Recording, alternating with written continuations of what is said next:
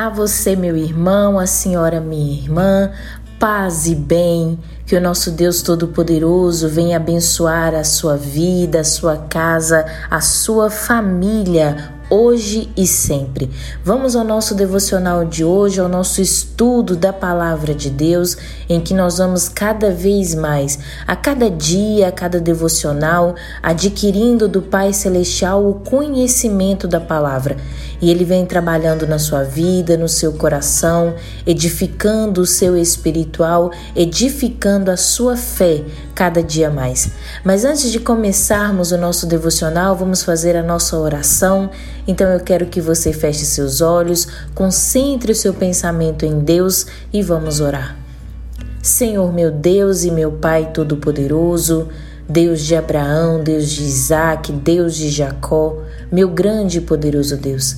Ó Pai, eu apresento a Ti a vida deste teu filho, desta tua filha, que irmanados em uma só fé nós nos encontramos, ó Pai, para que o teu Espírito possa trabalhar na vida de cada um dos teus filhos.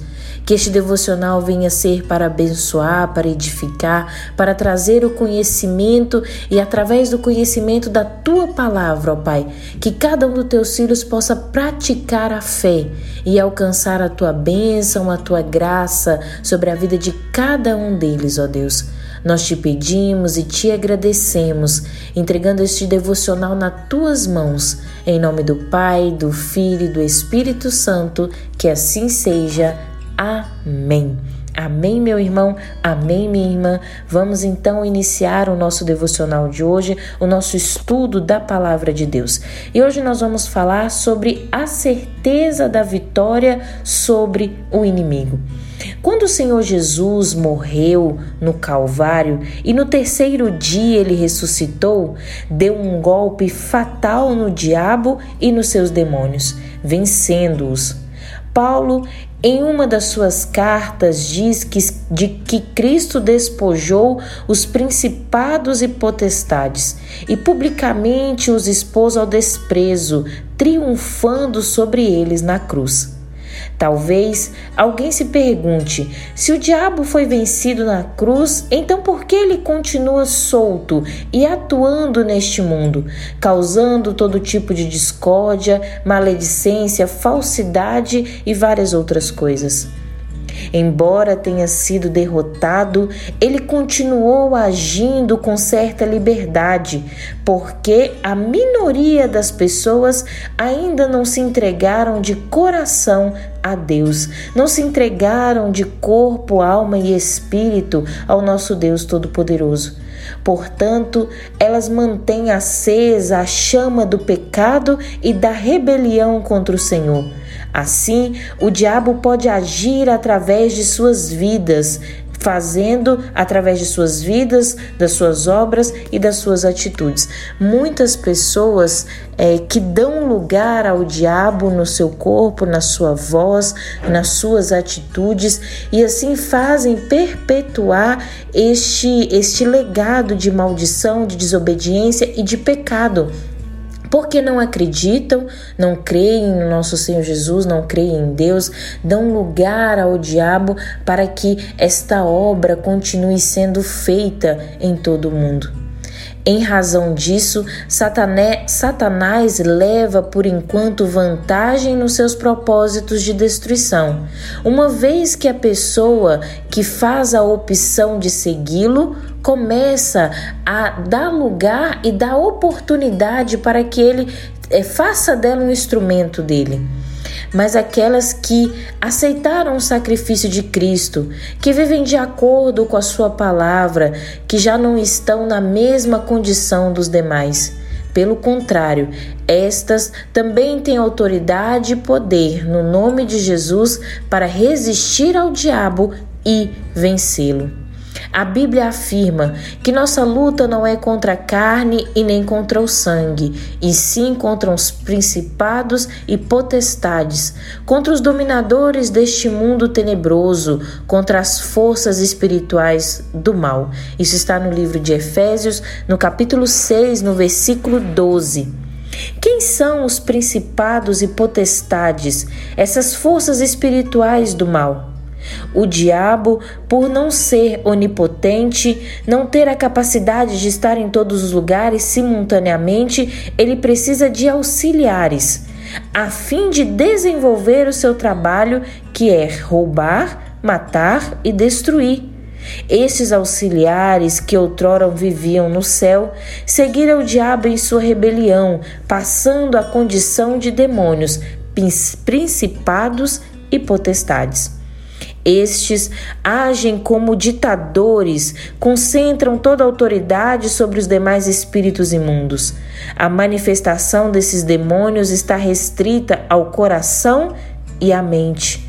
Por isso, eles procuram usar a pessoa mais influente, mais poderosa economicamente, politicamente, para que através dela possa controlar e perseguir os cristãos.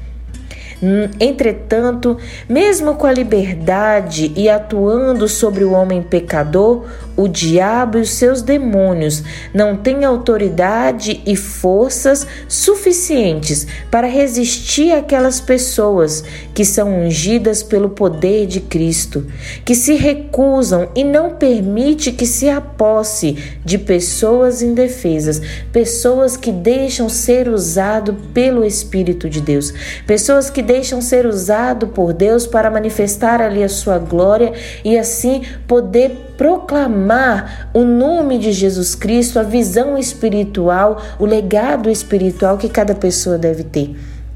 Quando a pessoa ela é instrumento de Deus, nenhum mal, nenhuma força maligna tem poder de usá-la para que é, seja propagado o legado do diabo, seja propagado a maldade, a destruição, seja instrumentos do mal. Então, quando a pessoa ela deixa o espírito de Deus trabalhar na vida dela, quando ela dá lugar, quando ela edifica o espiritual dela, quando ela é totalmente ligada no espírito de Deus, não tem lugar e não tem espaço para esses espíritos malignos trabalharem. As pessoas que podem fazer isso são aquelas que nasceram de novo, que foram resgatadas pelo sangue do Senhor Jesus. Sobre elas não pesam nenhuma acusação, por isso têm autoridade e poder para vencer o inimigo. A nossa luta de cada dia continuará a ser uma realidade, mas a certeza da vitória é o que nos faz permanecer de pé. Nós sabemos que a vida do cristão, a vida do espiritualista é de luta, é de batalha. Todos os dias você levanta, você batalha, você luta, você passa por situações, mas você tem a certeza da vitória. É diferente. É diferente daquelas pessoas que ainda não nasceram de novo, não tiveram um encontro com o Espírito de Deus, que não deixaram o Espírito trabalhar na vida delas. É totalmente diferente. Então, que você possa sentir esse mover do Espírito em sua vida, que você possa deixar que o Espírito de Deus venha trabalhar no seu ser, se tornar uma nova criatura, nascer de novo e ter a certeza que a cada luta, que a cada batalha que você passa, a vitória ela é certa na sua vida.